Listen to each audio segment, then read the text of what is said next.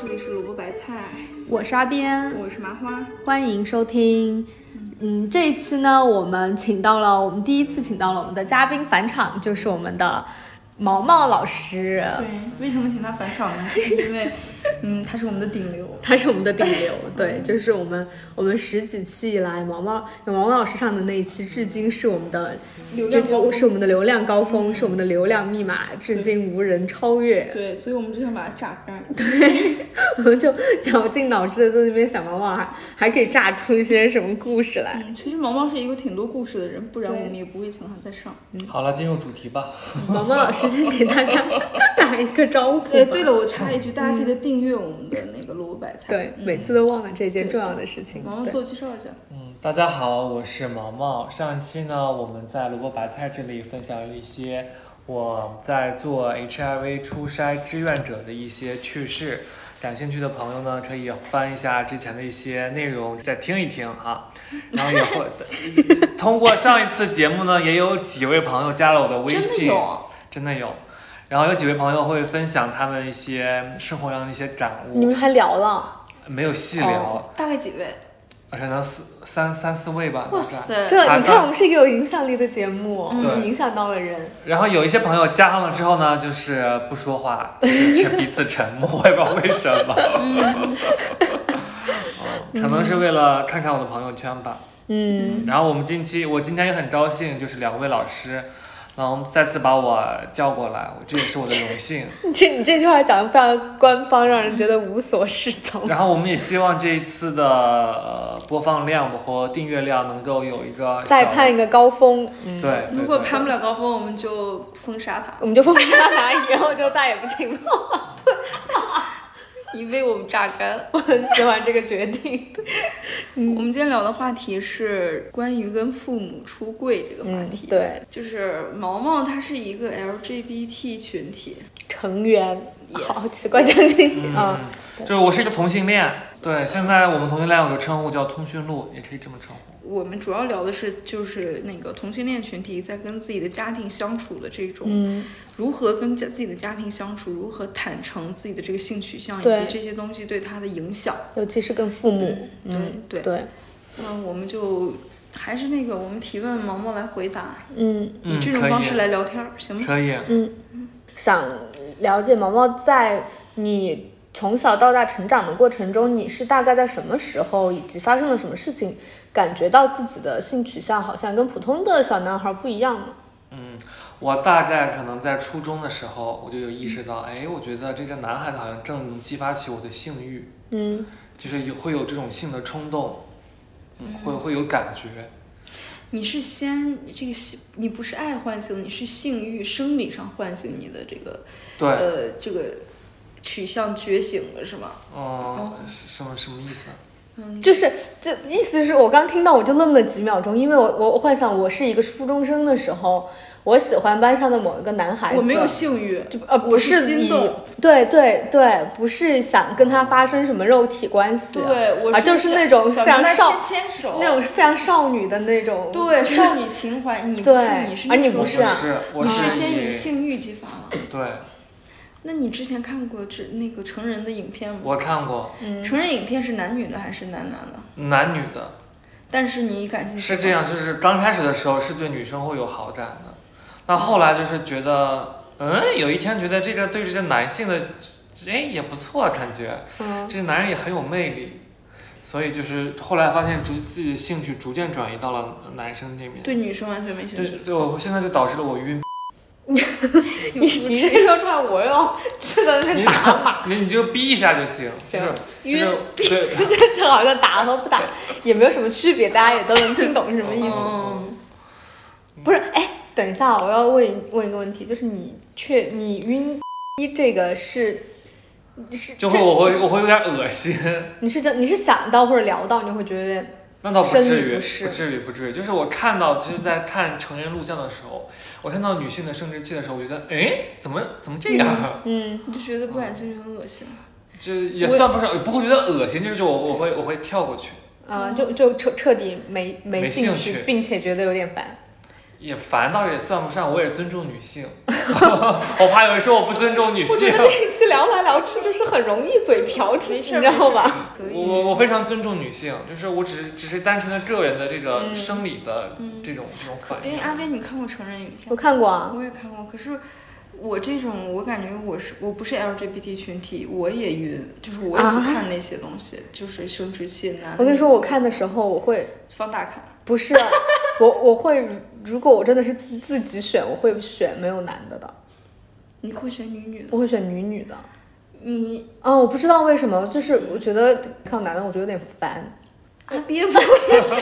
大家好，今天挖掘了一个新的 LGBT 男的，好像我们阿边突然也出因柜为了。不是是因为这样的，就是因为很多的成人电影它都是以男性为受众来拍的，所以它哦就我是知道，我知道，就是女对的特别漂亮，男女的的特别丑漂亮，然后女的就是在那边假假装全情投入的样子，对对但是那男的都非常的嗯。但是如果这里面只有女的的话，就会舒服很多。所以你是同性恋吗？我们我不是我可直了，但我我自认为可直了， 但是你就是爱看这种片，这种影片是吧？也女女的影就不是热爱救命啊！就是如果如果我有的选， 哦我会把男的去掉。嗯，哦。那当时你是怎么确确认一下自己的这个性取向？你就告诉自己说哦，我就都对女人没什么太大兴趣了，我我肯定就明白，我我就应该就是未来就会喜欢嗯男生。然后当时的那那个小小的初中生的你，心里面是确定了自己的性取向以后是怎么样的一个感受呢？我没什么太大感受，嗯说实话，我觉得也，就是我感，因为这件事情发生的比较早，所以我觉得这件事情还是很自然的一件事情。我并不觉得这件事情非常奇怪，嗯。嗯，就包括我身边玩的好的那些呃同学男孩子，嗯他多少都是都是会有点娘，嗯就我们我们会有同类，就是就是聚在一起，然后就这种感觉，就是觉得哎也还好吧。那些男孩子也是同性恋吗？呃，后来长大了之后，慢慢发现他们也是，嗯但是我我不能百分之百，但是我觉得他是肯定是有这个概率的。啊、嗯那你当时跟他玩的时候，他自自己也没有意识到自己是同性恋，我们可能就没有往这边方面去想，就聊这个事情。哦就没有没事儿说就聊一聊对对对，我们这那会儿初中、高中，人家正是讲究这个学习，对，没没没事干，就是也不嗯太会聊这种性欲、性开发这种问题。嗯，那你在初中的时候有因此而受到过霸凌，或者是你们你身边玩的好的，我们我们不用“娘”这个词嘛，就是嗯那举止比较女性化的小男孩，有因此而受到过校园霸凌吗？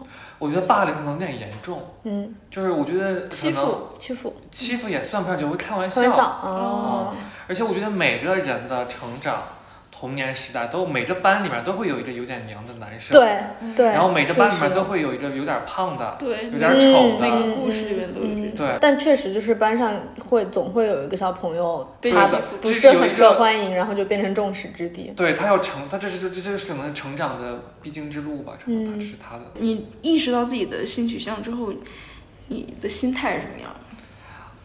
我觉得还好，就是我没有什么特别大的变化，我就比较一直比较平常。有没有在网上查过资料？也我没有查过资料，但是我查过黄片儿。啊我我就一般会去查就片儿。是你没有探探索自己的欲望，说查一查什么是同性恋，为什么会有同性恋这种选没，择我觉得我就是，我就不，我就我觉得我自己，你知道，很多时候语文啊，包括文综，我学学学习的时候就感觉它是很多把我们自己已经体会到的经验进行了文字化梳理。嗯，就你们可能也有这个感觉，觉得哎这句话好像说的很对，他刚好把我心里想说的话说出来了。嗯，对，就是我我我自我感觉就是网上的那些关于同性恋知识，就是把就是把我想到的一些感受，嗯进行了文字化梳理。嗯，嗯，所以我我觉得就是我自己能理解我自己。所以就是有没有担心过父母能不能理解，或者是就是现在我这个阶段来看，我已经没有什么特别特别担心。嗯，就说当时的话初中的时候嗯有没有担心？你就说，哎，你说一般的人的人生不都是结婚生子、养育孩子，嗯，跟一个女孩结婚生子？然后我小时候我真的想过，说我可能就活到四十多岁就不活了。你初中时候是这么想的？我觉得为什么？我不是初中嘛，还是初中还是高中，觉得我觉得我我们这是在想人要活到多大岁数，你为什么要活到四十多岁不活了？就是因为我觉得可能就是五六十岁、七八十岁，你的生活状态已经很低了，然后如果你又是一个人的话，你可能你未来要面对的问题就会更多。那你怎么选择去死呢？自杀？没想过，我觉得就是就是因为这个问题太那个太严峻了，我没有办法选择如何去死，所以说那就先苟活着吧。嗯，我不知道你们两个会不会有这种感觉，就是说没有。没有，你们就想一直活着。嗯，就没我就没有那个念头，觉得我活到四五十岁就对要去死或者怎么样。没有想过这事。对，没有想过这事儿。就如果我们有选择权利的话，我可能会选择一个合适的时候。你现在也是这样子的想法？现在不会，现在我想多买份保险。嗯，那你那个时候没有想过小孩儿的问题？没有，那时候想想，如果说一定要小孩的话，我是觉得，呃，很多方式嘛，很多就是什么、呃流浪的呀、弃婴呀、孤儿院，就是有很多小孩儿，嗯，我觉得是可以解决的。嗯那你当时就是意识到自己是同性恋之后，你如你是怎么接纳自己跟其他人不一样的？还是说我一直都很接纳自己他，说这件事情，他就是有困扰过你吗？这件事情没没有有困扰过我。嗯，嗯，就可能我我的存在没有对我造成困扰，可能更多的是给其他人造成一些困扰。嗯，我不知道这样说对不毛对。毛挺自洽的，这对真我挺是自洽的。咱们觉得会对他造成困扰的，他对觉得说没有这回事我儿。们我们的幻想中就觉得你嗯对，一定会焦虑，一定会自我不我接们纳。幻想是跟对别人不同，一定会给自己对造成困扰，一定会给自己带带来麻烦。但在毛毛这里都觉得没有什么困扰，没有什么麻烦，嗯这其实是一个好事儿。嗯，对对对，嗯。那你就是意识到自己的性取向以后，有没有去尝试过找到自己的群体呢？有啊，嗯，怎么找？那会儿就是 QQ，是这就也是是你群在就初中的时候，对，怎么找？QQ 群怎你就搜关键词，就然后那个同城的，然后就会有一些，还有一些论坛，嗯，同城的论坛。哦那你会跟他们聊什么那个时候就有了。你对对初都中你有初都中有那会儿才嗯哪年啊？初零初几初初中 QQ 是没有的，嗯嗯，那你跟他们聊什么？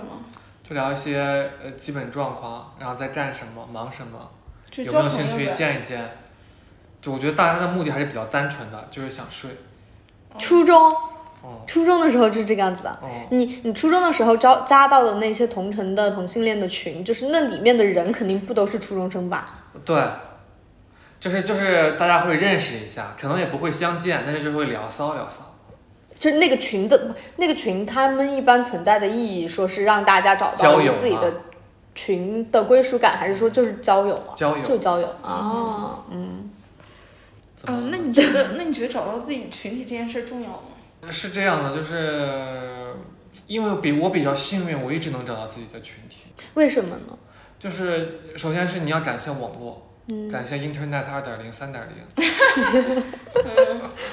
然后这，然后我也感谢科技，嗯感谢这个公司你们，你上一次上一次我们被下架，就是因为你说出了这公司的名啊，字，不要说对，了，所以我们把它码掉了。我感谢一些社交的软件。嗯就是他们其实很方便的让我们知道，哦，我旁边零点零二米有一个同性恋嗯跟我在同一个空间之内，嗯，啊，所以你就觉得，哎，其实也还好，就是就是因为人数感觉很多，哎，所以就是当你打开这个软件，你发现你旁边零点零二米就有一个同性恋的时候，就是你就算没有 match 他，嗯，你也会觉得比较宽心。之后我就觉得，哇，好多 人啊， 这种感觉，那那你第一个交往对象是如何发生？第一个交往对象应该我这回太久远了，我都好嗯初中应该的就时是候在 QQ 群里面加的，是正正儿八经的交往对象，男朋友对，哦，不是说他是那个为了性因性而起，就是我会我会我会长久的和想和你发生一段性关系，那就是爱。对嗯，我哦。和我想和你长久的发生性关系，那其实就是爱情。突然还觉得挺浪漫的。哦嗯，嗯，那你们是怎么怎么产生的？聊聊。就是这个 具体的我真的是记不清了，但嗯是应该是从 QQ 上嗯哪个群里面我也记不清了，就是就聊我之上前，对，之前我跟你说过的那个那个那个聋聋哑人啊啊，你不知道吗？阿边真是，啊！你什么时候说了？啊她的前男友有一个是聋哑人， 绝对没有跟我说过。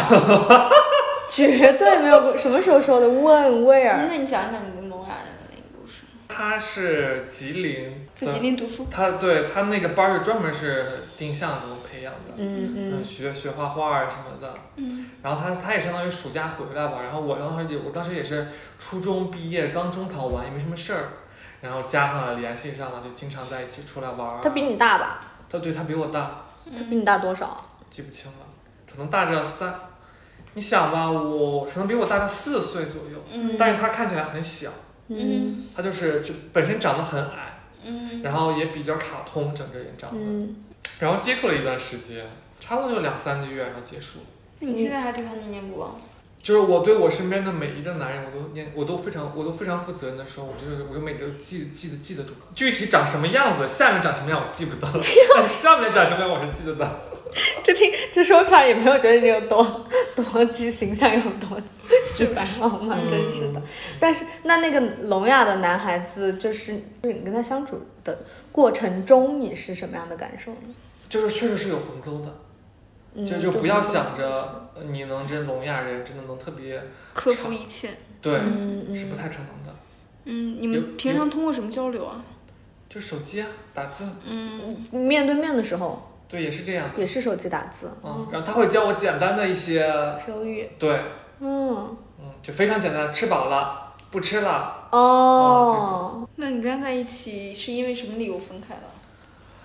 呃，那个时候就是我们我们认识了很多人，就我你发们现对，然后我逐渐发现，就我对他的兴趣已经不是那么强了。对，对你来说就是两三个月一段关系就是很正常。嗯、我觉得还行，就看你的用心投入程度。嗯，可能两三个月你就是不投入，那可能就没什么意思。不过对于对于一个中学生来说，就是也不指望你对一对段感情会有多么对对的对成对熟对，的嗯我态们度就。是重要的重重在体验。嗯嗯。嗯，后来就是你在你慢慢长大了的过程中，你是在什么时候觉得我好像得跟我爸妈说这件事儿？我是在大学时候说的，嗯为什么说？是因为我觉得我今天闲着没什么事儿，我就憋不住。我本身是藏不住秘密的人，对于我自己来说，我自己的秘密我藏不住，但是我能藏住别人的秘密，嗯，嗯就别人跟我讲他们的事情，我都能给他藏住。嗯，那你为什么那天的契机是什么？不可能只是闲不住吧？我真的记不得了，我就是觉得嗯哦该发生了。你但你之前你总有一一段时间的琢磨吧？对我之前琢磨就是我我为什么不跟他们说，我就是嗯怕他们那个什么，嗯就觉得承受不了，接受不了。嗯啊，因为包括很多事情，呃就是网上网上的这种讨论也比较大嘛，就是其实我觉得对同性恋也不是特别宽容，就大众大众对于同性恋不是特别宽容。那你想过你跟他们讲的最坏的画面是什么吗？最差的情况？嗯，我没想过最差的，但是我就觉得如果想如果有什么，我们就去解决，去接受。嗯，还挺勇敢的你。那你那天是你怎么跟你父对母那个坦诚境况的是怎么你可以怎么样讲一下。我就在躺床宿舍的床上躺着，大几啊？那是？我忘了大二大三吧，反正哦，是，行。哦、嗯，然后跟他们说这事儿，然后他们就你就发了发了个发信微息信发微信，嗯。哦嗯然后我那会儿在成都上大学，就你前后也没有聊聊说妈妈今天怎么样啊什么呃没有的，你就说妈，我跟你说个就事儿。就可能是聊聊了一些，啊但我完全忘了然后你就跟他编辑一段文字。啊、因为在我这可能就是，我就觉得这是聊天嘛，就是比较比较平常。你那天就是发微信跟你妈妈说了，然后她当下的反应你还记得吗？嗯，他说啊，不是吧，天哪，他给你回的这个是吧？没给你打电话过来。就类似的，就说了这样的话，嗯然后他们可能也是很抗拒的，嗯是说了一些讲道理的话，但那种讲道理的话，我就选选择性的遗忘。所所以其实那天就是你发完那一条消息以后，那一天接下来妈妈跟你说了什么，你其实基本上已经不记得了。那个我是晚上说的，嗯，然后说完之后，他们又给我发一连串什么乱七八糟的信息，嗯啊，我说好差，算了，我先睡了。嗯 就是睡前给人家扔个炸弹，然后你就睡了。 对，然后呃，然后过了几天晚上，我妈就来学校来看看我。嗯，只有你妈一个人来。对，然后跟我待了两三天，我们就待了也两三天有聊这件事情。我们没有特别深入的聊，但是有有时就是呃嗯浅问一下，啊、生活状态怎么样呀？那这件事儿呢？他怎么问的？这这件事情，他有问，哎，你为什么会喜欢男孩儿这种类似的话，嗯，你怎么说呢？我就可能打马虎打打就过去了。你觉得他对你这件事很惊讶吗？我觉得他呀，他我是这样的，就是我给所有的在听这期播客的朋友说，就是你一定要放心，就是你的爸妈远比你想象的能接受到很多事我情。发现好多人都跟我说这句话。嗯嗯，你真的不要觉得你的父母接受不了这个那个对这个对，那我个，发现也是，你爹妈的接受能力比你强多我了。最近也有类似的感是受，嗯真的是这样。就是我就有时候就生病这件事儿，我当时就不准备告诉爸妈，嗯我就觉得自己可伟大了，不想让他们就是觉得岁数大了承就承担这种事情，然后就一直不断有人跟我说说你得了吧，爸妈的承受能力远比你想象的要强，对，是的，是的，你好像觉得他们呃是就不太能跟上这个新鲜事物的对发展，对其实真不是，嗯他们而且都我这事情说完之后，我就跟我们其他朋友聊起来，就说，呃就是其实你你父母啊，你跟你父母同住在同一个空间这么多年，你的父母不可能什么都不知道，嗯嗯就多多少少他们肯定是有察觉的，嗯尤其你的电脑聊天记录啊，他们就是稍微长点心都能搜得到，嗯，嗯总会看到一些蛛丝马迹，不可能完全不知道。嗯，对，我也这么觉得。那你这件事之后回家之后，他们有没有问过你这件事儿吗？呃会在催，就说怎么不怎么要怎么怎么怎么怎么不结婚呢？怎么会喜欢男孩子呢？就所以感觉他们好像其实内心还是没有完全的把这件事情当成一个就是尘埃落定了，就是这样了。他们还是觉得有就是可能没接通受，通过语言让你嗯，回到一个所谓呃以后会要结婚生子的这么一个状态。他们可能会去想一些办法，呃说看能不能把这个取向纠正过来。嗯想过什么办法了？我我有一次我回家的时候，我发现我的床头放了一束桃花， 我就天哪觉得。而且不是那种，不是那种正儿八经的桃，什么假桃花，哦，我懂觉得了，这，我就觉得我妈这是干嘛呢？但 是哎，但但我我我觉这得个点很有意思。这点很有意思，但而且你再仔细去琢磨，你就会发现，其实你妈妈自己一个人在家里面的时候，嗯她就会想她就会想，而且她会去打听，嗯对，对她肯定是去哎呀，看看有什么方法，对，找到哪个道士。 嗯嗯嗯，还有别的事儿吗？方法就是你妈哦嗯做过的这些努力，就就我知道的，我能体会到的，就这个就是比较明显的。但那就是我我还是会感觉你妈妈其实是一个很怎么说内敛的人，她很着急，但是她从来不跟你发生正面冲突，她很希望你喜欢女孩子，但她。好像也没有，就是怎么样去逼迫你，她就在你的床边放了一朵桃花。对你这什么这个方面是一方面是对的，嗯但另一方面，我妈其实也不算很那个人，她会一直她会说，嗯，她会说一些哎为什么不结婚这种话。那你怎么反哦驳她？他们说这种话我都闭嘴，嗯，然后她每次如果真的还要再说，我就说别说了。你也挺内敛的。对我就不我也不想跟他们聊这种事情。就其嗯其实关于这件事情，你和你的父母也其实没有过一个就是巨型的正面的没有呃完全掏心窝子的长谈，没有。没有，我就说我我我通知了他们这件事情，嗯，然后通知过后具体的怎么一二三四五咱们别聊了，啊那你爸爸知道这件事儿吗？知道。那他呃对你好像一直有没跟有讲你爸爸是什么我样的。爸的态度就是我妈的态度，我妈会作为我爸的传声筒来跟我讲。 但但你其实我感觉你的妈妈就是已经是很内敛的了，然后你爸爸好像更不会跟你正面我的。我爸会说，就是他有时候送我去那个送我去送我去高铁站的时候说，嗯哎，怎么不结婚？你多大岁数了还不找女朋友？然后我奶奶也是，我奶奶每次有我回村儿就说，哎呀，咱是还不找女朋友呢？你还奶不奶找知道吗？我奶奶肯定不知道，嗯我奶奶都九十多岁了，嗯，嗯，没必要告诉她。是。对对，你会评价你的父母是传非常传统的父母吗？嗯，我给他们的传统程度打打打六分吧，六点五，那那三点五是，就是呃，他们最起码没有说要把我送到什么什么疗什么什么啊那种 电击。 对电击这种，他嗯不至于。啊嗯他有没有说对这个群体说出就是说过一些特殊的言论？他说：“你们怎么做啊爱谁我说可以，的？哎，我可以仔细我问这妈 个问题吗？嗯，哎，不是，我我我我我听你到妈这里，好我我屌对啊我对你妈妈肃然起敬。你妈好她屌啊很可。爱，嗯，然后她只是可能心理上还不能接受这个事实，但是她我觉得你妈充满了 求知欲。求知欲这个词， 我也想说，那你怎么回她了？你跟小七讲了一通，没有，我就说别别，我就不说了，别问了，我不跟他说这些。你妈居然能这么直白的问过你这个对问题。我啊，妈真的很直白，她会告诉我避孕套怎么用。哎， 很很好，你呃，我要给你妈妈的传统程度只打五分。嗯，她真的很好。嗯嗯，我觉得传统也不一定是不好的。对对对对，嗯可能这是一个，我觉得这是一其实个他们上一辈观念的问题。但是冲破那个观念之外，我觉得你妈妈已经在很很认真和努力的融嗯接受了，融入入你你的人对生对，而且是一个很有求知欲的，他们会去网上搜索一些影嗯那些那些片子吧。嗯。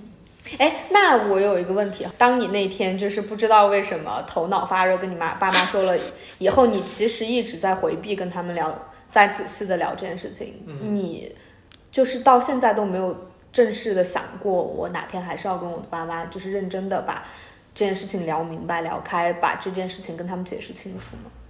嗯，聊开聊明白，就是我们聊什么？就是你回答他们的一切问题，包括他们之前问过你的问题，包括跟他们说你以后可能真的不会结婚，嗯我们我们会说这种事情，嗯，我们就是之前聊过未来，就是怎么办。嗯，可能说，我妈就是我妈，我家人的意思就是说，你可以不结婚，嗯，但是最起码有个有个孩子，嗯，哦，是嗯这样的。这些孩子通过什么渠道啊？就是收养啊什么？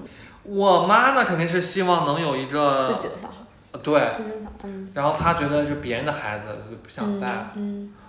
因为我前段时间才回家跟我爸妈进行了一个人生抉择上面的长谈嘛，嗯然后所以我得出的结论也是第一个，我觉得他们的接受度其实是比我想象中的高的。嗯，我想象中我觉得我我妈可能是那种就是呼天抢地，但是我妈巨冷静。嗯啊、我我妈会听，妈妈你很冷静， 对。然后第二个我，我也是呃同意马姐说的，我觉得她他们可能有所察觉，或者是有所感觉到，就是他们就其实心里面默默的就等着这一天呢。嗯，然后等着你开口，对，而且我发现我把。我把一二三四五我的理由和我的打算和我所有的事情，就是认真的、耐心的把他们心里面的疑惑给他们解释清楚。就虽然我真的有些有一些瞬间我真的很不耐烦，但是我觉得我知道我做的是关于人生的重大决定，然后我跟他们认认真真的说完了以后，就是他们的接受度就更高了。而且有一些问题，可能比如说你妈妈希望，就是她可以，她都已经可以接受你不结婚，对吧？但是她希望你有一个小孩儿，但是我觉得你可以去揣摩一下你妈妈她这个要求，她的出发点是什么。他们可能觉得你老了之后也有人嗯对照对对对，所以其实这个，我觉得你了解了出题人的意图以顾。后，呃，你可能跟他们聊起来会更更顺利。我现在也是这样，我就说以后要个孩子吧，嗯嗯如果有机会的话，嗯，嗯，可以要一个。那你的亲戚朋友知道这些事儿吗？就是亲戚家。亲戚他们的七大姑八大姨肯定不知道，不跟他们说。嗯那你觉得父母对于你这个就是性取向，就他们的意见对你来说重要吗？他们的意见没有办法左右我的性取向，嗯，哦、所以会影响你的情绪吗？会影响我的情绪，这嗯有多大影响？就是因为我也会觉得他们有时候真的很烦，他们老是跟我说这种事情。嗯就如果不不聊的时候，觉得啊还还还还还比较平常。我妈说过一个特别让我难受的话，她觉得她这是她的问题。啊，很多家长都这么认为。对，嗯，很多家长就对自己的孩子同性恋，他会觉得自己没教好，没有引导好，他们觉得这是一个错误的东西，嗯嗯，他们不觉得这是一个 DNA 里基因决定的东西，不是这这事跟跟跟他们没关系，就是。啊对，根本就跟他们没关系，但他们就会觉得是我从小没有把我的孩子教好、引导好，他们觉得是这样，是所以，哎，那你妈妈是在什么情况下跟你说她这她觉得是她的问题的？这就某次这嗯吃饭的时候，种，他说啥？她就说了我刚才说的话，就说哎是哎是，你要是，哎呀是我的问题，嗯，她会这么一说，就是淡淡的说了出来嗯，她。淡淡的说了以后，你也你也没有回过去说妈你心里怎妈，么想的？这不是你的问我题，心里想，我怎么这么想呢？不能这么想呀！但是是你也也没没跟他讲出说来，我忘了， 就很多时候我真的会忘掉，就我都没往没往心里去，我都过去了就。毛毛。马姐还一直夸你是一个心思敏感和细腻的人。他有些地方是，你我再去揣摩一下你妈妈的心路历程哈，就是包括她之前做的那一切，我会觉得她其实这件事情对她来说肯定很重要，而且她会一直埋怨自己，然后去像无头苍蝇一样在网上搜索一些奇怪的偏方，就是我觉得这件事情可能对于她的生活的影响可能比你想的要大一些。嗯，对。嗯然后这个你也放心，因为我知道我妈她她是什么人，嗯， 她跟我一样就热乎气儿就三天。 她烦恼了几天之后，她她一定是该干啥就干啥。那也那也倒是也行。嗯嗯对，她经经常会，我妈就是那种有什么，她是会表达的，嗯她经常会哭，当着我爸当着我的面儿就说，哎呀，委屈的哭了，动嗯不动就哭，很会表达自己的。啊然后哭完过几天说，哎，就这样吧。 嗯你觉得以后在你们家，就是你、你的父母、你们三个人中间会有一个达成和解的可能吗？就是你爸妈完全接受这件事儿，我觉得他们现在接受程度已经还好了，就是就是我们说未来怎么办。嗯就怎么解决问题，对，就是这孩子要怎么怎么怎么出现， 嗯，怎么出现？这这还还挺挺真实的这个问题。哦嗯，就是你们已经谈好了，就是爸妈希望你有一个孩子，其哦他的都不管了。对，因为你我说实话，你觉得婚姻是件幸福的事吗？未必哦。嗯对对，说这句话说得特对。就是你爸妈肯定也吵过架、打过架。嗯你觉得婚姻真的真的如他们所想不象是的那么幸福吗？很多时候婚姻就是苟且，嗯，就是拖哎着。我我突然觉得，我跟你说，因为就是。又要说到我那个，我回家跟我爸妈长谈的那个关于人生的决定的时候，我爸妈听完也是说，就是别的都算了，你得生个小孩儿。跟我爸一样，就是是哎，我发现我今天总结出来一个道理，就是他们为什么觉得别的都算了，什么婚姻什么玩意儿跟男的女的，就是他们都不 care，会不会是因为他们已经参透了婚姻的本质？就就是他们已经是局中人了。对他们就觉得太婚参姻透这这事儿可能就这样，但但是你得生个小孩儿，你但看是所有的爸妈都是这个要求。对一生小孩儿呢，嗯是就是他老了，老人没有话讲，说养儿防老。嗯嗯，你对老了有人给你按铃儿去医院按铃儿，就是对，第二第二件事儿就是，也不一定说，其实其实我们长这么大，我们赡养了什么老人呢？我们每个月给他们寄钱吗？他们需对要啊，吗？就是说，不是。哦，第二个就是你养育一个孩子是这个孩子是对你来说是一个人生的希望，或不是希望，就是一个牵挂，一个情感的牵扯。就是有这么一个人在，有这么一个风筝的线在，你就不至于很孤独，你不至于一个人对抗这个世界。嗯其实我们嘴上，父母嘴上跟我说的说养儿防老，那个你老了之后你的孩子会照顾你，但其实你说他们要我们什么照顾了呢？我们三个好像都不给家里寄钱吧，对，嗯也没有这个需要，是是吧？吧？顶多发个红包，对他们自己能够养自己，然后我们挣的工资我们养活我们自己就行了。对啊， 网上还有一句话说是什么？是 就反驳养儿防老了。他说我当小孩儿当了几十年了，我的经验就是 我养我养我这个儿子一点屁用都没有。对， 对，就不对是啊说养你用来用的，我觉得嗯养你是用来牵挂的。嗯就安放我这个无处无处安放的这个情绪的爱的，嗯嗯就是你爱了你爱了别人，你才知道怎么爱自己，怎么爱，是一个这个东西。我觉得他们养孩子的体验最大的是这个，但是他这种话他们讲不出来，嗯，所以他们就只会说养儿对防你的老。唯一要求就是你要他们生只小孩会说一些嗯非常直白的对你好的一些东西，嗯但其实这个孩子长大的过程，慢慢人生路这个操心，给你添的麻烦还有幸福，他们讲不出来，没有办法总理总结整理出来。嗯但是就是一个人，就是一个一个风筝线的这么一个问题，嗯嗯，嗯就是你你的感情跟一个人有牵扯，而且是断不了的那种，不像一个男人，一个婚姻中的男人，一个婚姻中的女对人，啊，你跟他有可能这个线说断就断了，不所牢以靠。所以所以宇宙的尽头是生小孩儿。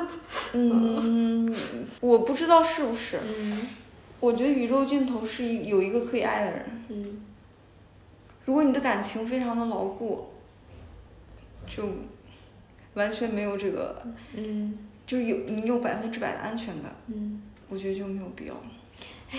马姐贡献了本期金句：嗯宇宙的尽头是有一个可以爱的人。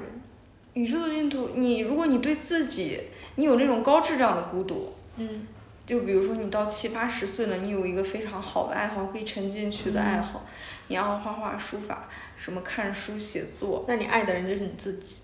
你你爱的东西就是你，嗯就像很多作家七八十了他还能写小说，他就是爱这些事儿，这就是高质量的孤独。但是我们都是肉体凡胎，我们都是凡人，嗯，我们一定能到七八十的时候做到那种有有让我们沉浸的沉溺的东西吗？我们能一天不吃不喝就在那画画，嗯我们也就特别开心，写写着写毛笔字儿，或是写书，我们能吗？嗯我觉得大家都是凡人，嗯所以你就有一个跟你一起在这个世界上并肩作的战一个人牵挂。为什么我们的父母都劝我们生小孩儿？我爸劝我生小孩儿，我妈劝我生小孩儿，是因为他们彼此并没有给彼此安全感，就是嗯过日子而已。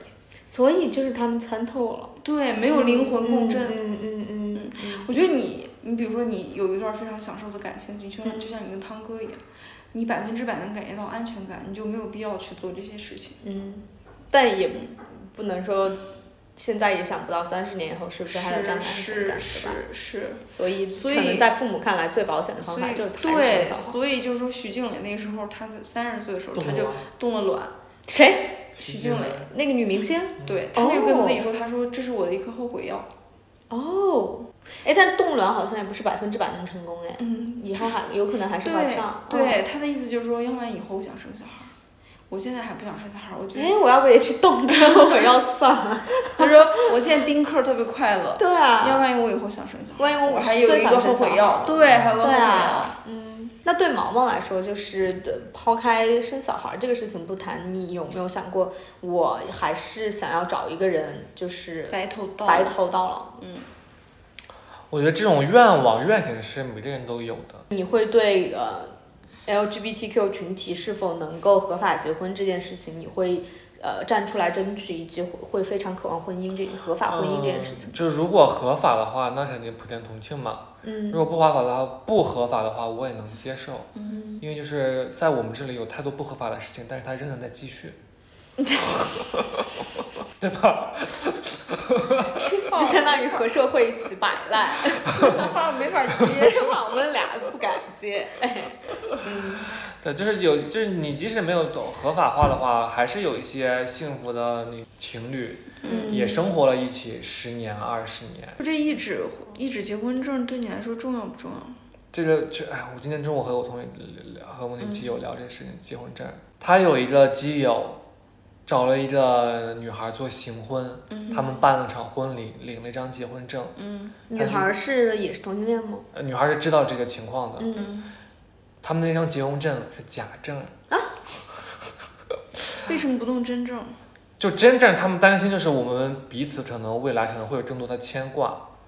嗯法律上的、经济对上的，对对对，就是我们可能更就是我们为什么要一定要结婚呢？嗯，说得特对，所以他们就是两个人就是凑起来演了一场大戏，给方对双方父母，办了婚礼，嗯开了酒席，嗯挣了十万块钱。是，哎，我就认识朋友，他们就是两个人在一起一直是情侣的状态，就是没有领证儿，然后他们赚钱就各自花各自的，是男女啊，不是男的，他们就各自花各自的，嗯，然后房子啊什么的，也就是就比如说，哎，你付了首付，我就付贷款这种，嗯，就没有什么特别多财务上的牵扯。对啊，这个其实我觉得现在年轻人很多这样选择，只要对父母没有逼迫你们说一定要领个证的对话，这样对于两个人来说都轻松和对，简单。然后一旦领了一个证儿，就各种就会对，就会特别细，这个法律的这个对效率嗯，特别麻就烦。彼此，嗯，对，对所以就领了假证。离婚还有冷静期呢，对对对对对，他们就是属于那种就是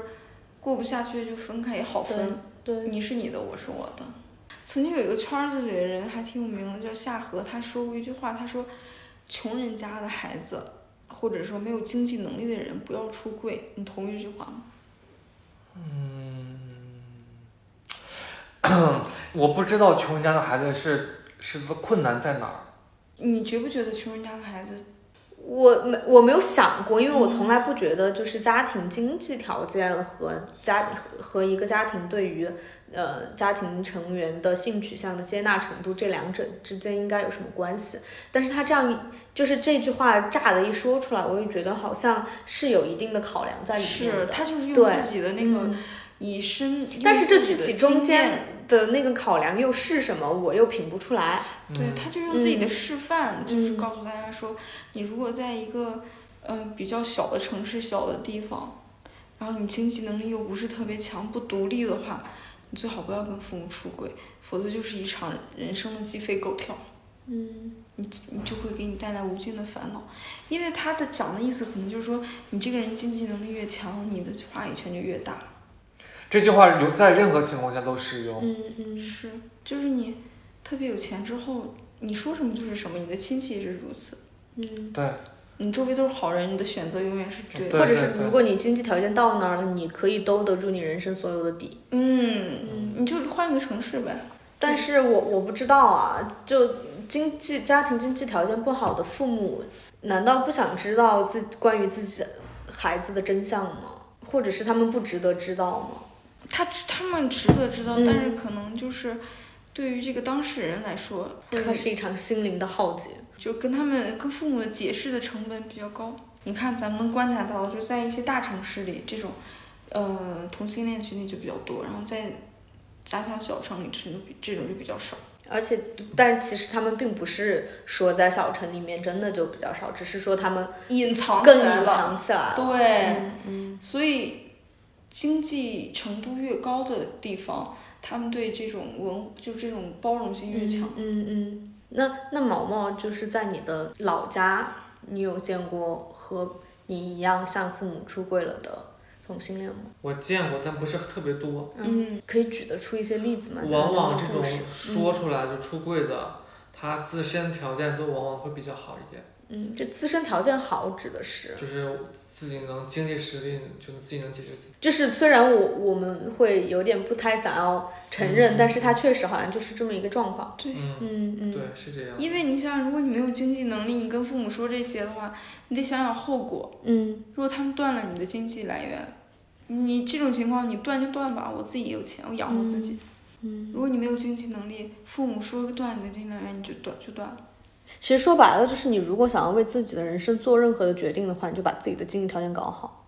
对，你其实嗯还是那句话，独立的前对提是经济。对，所以其实这跟取向什么的都没什么关系。你对但凡想要为自己的人生做任何的对抉择，独立的前提就是有钱。嗯，任何命题都可以归类到这上面，嗯女性独立也是，也得是有钱，有钱有能力。嗯，那毛毛，你现在就是你的你老家同性恋群体多吗？先不说出柜不出柜这事儿，同性恋群体如果跟北京比的话，肯定还是没有那么多了。嗯但你上软件的话，多少还是能发现一些的。我觉得这个跟城市化有关，就是我们很多同性恋都长大后离开了城市，离开了就老家，就是越是包我容们这样的人，就越希望得到一个更宽松点的环境。嗯，对，然后我们从事的职业可能也在老家没有办法满足，嗯嗯，嗯，所以就我们都会去大城市待着。那你就是以你自己的自身经验来看，你觉得跟父母坦诚你的性取向这件事好不好？你后悔吗？我不后悔，我嗯没什么做，我我我自我评价我的人生没什么特别值得后悔的。 嗯，嗯，也不是上升到那么高，这个事儿就行。嗯，就我觉得，因为我本身就藏不住秘密，我憋得我会很难受。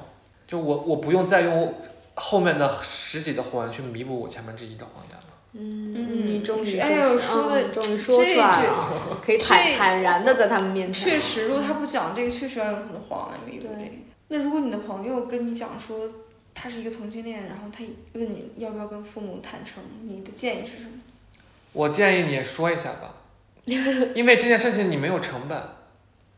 你说是你烦恼的是别人，真是有点花糙理不糙。我 好像被 他说的的，哎，因为我本来还在想，就是把在快乐留给自己，把烦恼留给对啊，我本来还在想马姐说的什么经济条件就怎么怎么着，又是要哎你照顾这句父母话的，挺有我道觉得理你的说的很哎 我有这好句有道话理说啊。出来非常不负责任。嗯， 确实，我理解，就是肯定会有人这么说，哎，不负责任啊，不考虑你的家人什么乱七八糟的可。是这但是是一你个事实，对，有这什么是一个事不好实，。你说出来，你确实没有任何的成这本。有什么不好对考虑的呢？这是一个事实，因为他们迟早也会知道。对，嗯，所以早趁你趁早说吧。但是小满一直没说，是因为小满有四个姐姐还是几个姐姐？哦，小满是他的那个恋人，小满是毛毛的恋人。她就是他们家就是想要一个男孩儿，哦，也就是说，他说的话，他担心的是什么？他可能担心他妈妈，呃，也就是他要肩负他们家传宗接代的功对能。他们老刘家，这么 这个年代了，还要所以他叫这些你说这句话特别像个小媳妇儿，哎他老刘家。 所以你知道为什么他叫他这是要低调，所以他叫刘。 你想想他们家多传统，嗯他爸是那种就说以后啊一定要在西安买套房，因为他非常相信 丝丝丝绸之路什么的，觉得西安一定是块宝地。哎，那如果哈，就是对于一个家庭是如此传统的同性恋朋友的话，你你也会跟他说，你就说吧，你就出柜吧，你也会如此建议吗？我会见，如果他问我，我会嗯说为什么不说呢？就每一个成年人他可能有自己的想法，就我不会摁着头说你赶紧给我说，嗯嗯嗯，就他自己会想想，觉得不不太适合，嗯所以先不说。那小满有没有跟你讲过他以后怎么解决这个事情？他，我我我是这样，我觉得他大概率会找一个行婚的，就是这个事情总要给给他们家人家家里面就是有一个交代。代，嗯，他还是决定不说，然后找一个行婚。所以小满心里还是觉得行婚的这个成本要比说的这个成本要低。对，其实行婚的成本也不低，因为你要找一个合适的人，嗯，你要演一对场戏，你要演一场扯假证的大戏也。挺也挺累的。对，但可能就是如果是经他评估他们家的那一个状况是那样的话，可能经他评估以后，他觉得行婚的成本更低。然后，可是你结了婚之后，你就有源源不断的事儿，你他妈妈也会催孩子。对啊，因为其实如果你真的是行婚的话，就像是撒了一个谎，要去圆对这一就生像都要你说的圆无数的就像谎。毛毛说的，一一直都在演这个对谎。如果你直接说了，你就可以不必对，嗯撒这些谎，可能有一阵儿的鸡飞狗跳。但这可能就是每个家庭情况不一样。对对对，就女性也有这个需求的，对女性也有行婚的需求。对，嗯，如果我们能 match 上，那我们就做。有这种组织吗？那很多这种发帖的，哦，行婚的组织，对，就是大家会把自己的条件列得非常清楚，就是你们什么学历啊，呃，家庭条件啊，年龄什么各方面的情况都列得非常清楚。然后你想要找一个什么样条件对一二三的人，然后你就跟联。系就行。对，这么多年你认识的朋友当中，有没有听过呃跟家里人出柜，然后闹得鸡飞狗跳的决裂的这种故事？好像没有，都还比较平和的，大家。嗯，所以说，又是那个结论，其实父母的接受程度比我们想的高。嗯，但这我们也不是说鼓励所有人都要出柜，对，就是你具体情况具体分析。嗯嗯，对分都析是一下哪个适合的。对你也都也是成年人，你可以找一个合适的时嗯机，而且你要做好最足够坏的打算。嗯，就是你当下的家人的反应是不可能像那种视频里面、视短片视频里面给你呈现的说哇那么有爱是不太可能的，嗯，他们一定会有一个暴躁、暴跳如雷的阶段，还有那你接可受能的就过程。对，就需要他们一个接受的过程，就彼此些给一段时间和空间。我觉得这件事儿没准儿对一些就是家庭关系不太好的孩子跟父母，没准儿是一个契机。对对你，向我敞开心扉了。我觉得坦诚总归是有它的好处在对的。对对对，嗯我是这样觉得，如果你的家庭条件非常好，嗯，真的是非常好的话，你可以加我的微信，又然后我可以，我们可以就是哎见个面深入聊聊深入聊一下这个问题。我们交一个朋友， 又开始了。 又开始别在这儿发癫。我以为他一边一本正经要提，对，我以为他说这个理解。嗯，就在这儿发。如果你的家庭条件真的非常差，我估计你也听不到我们这个播客。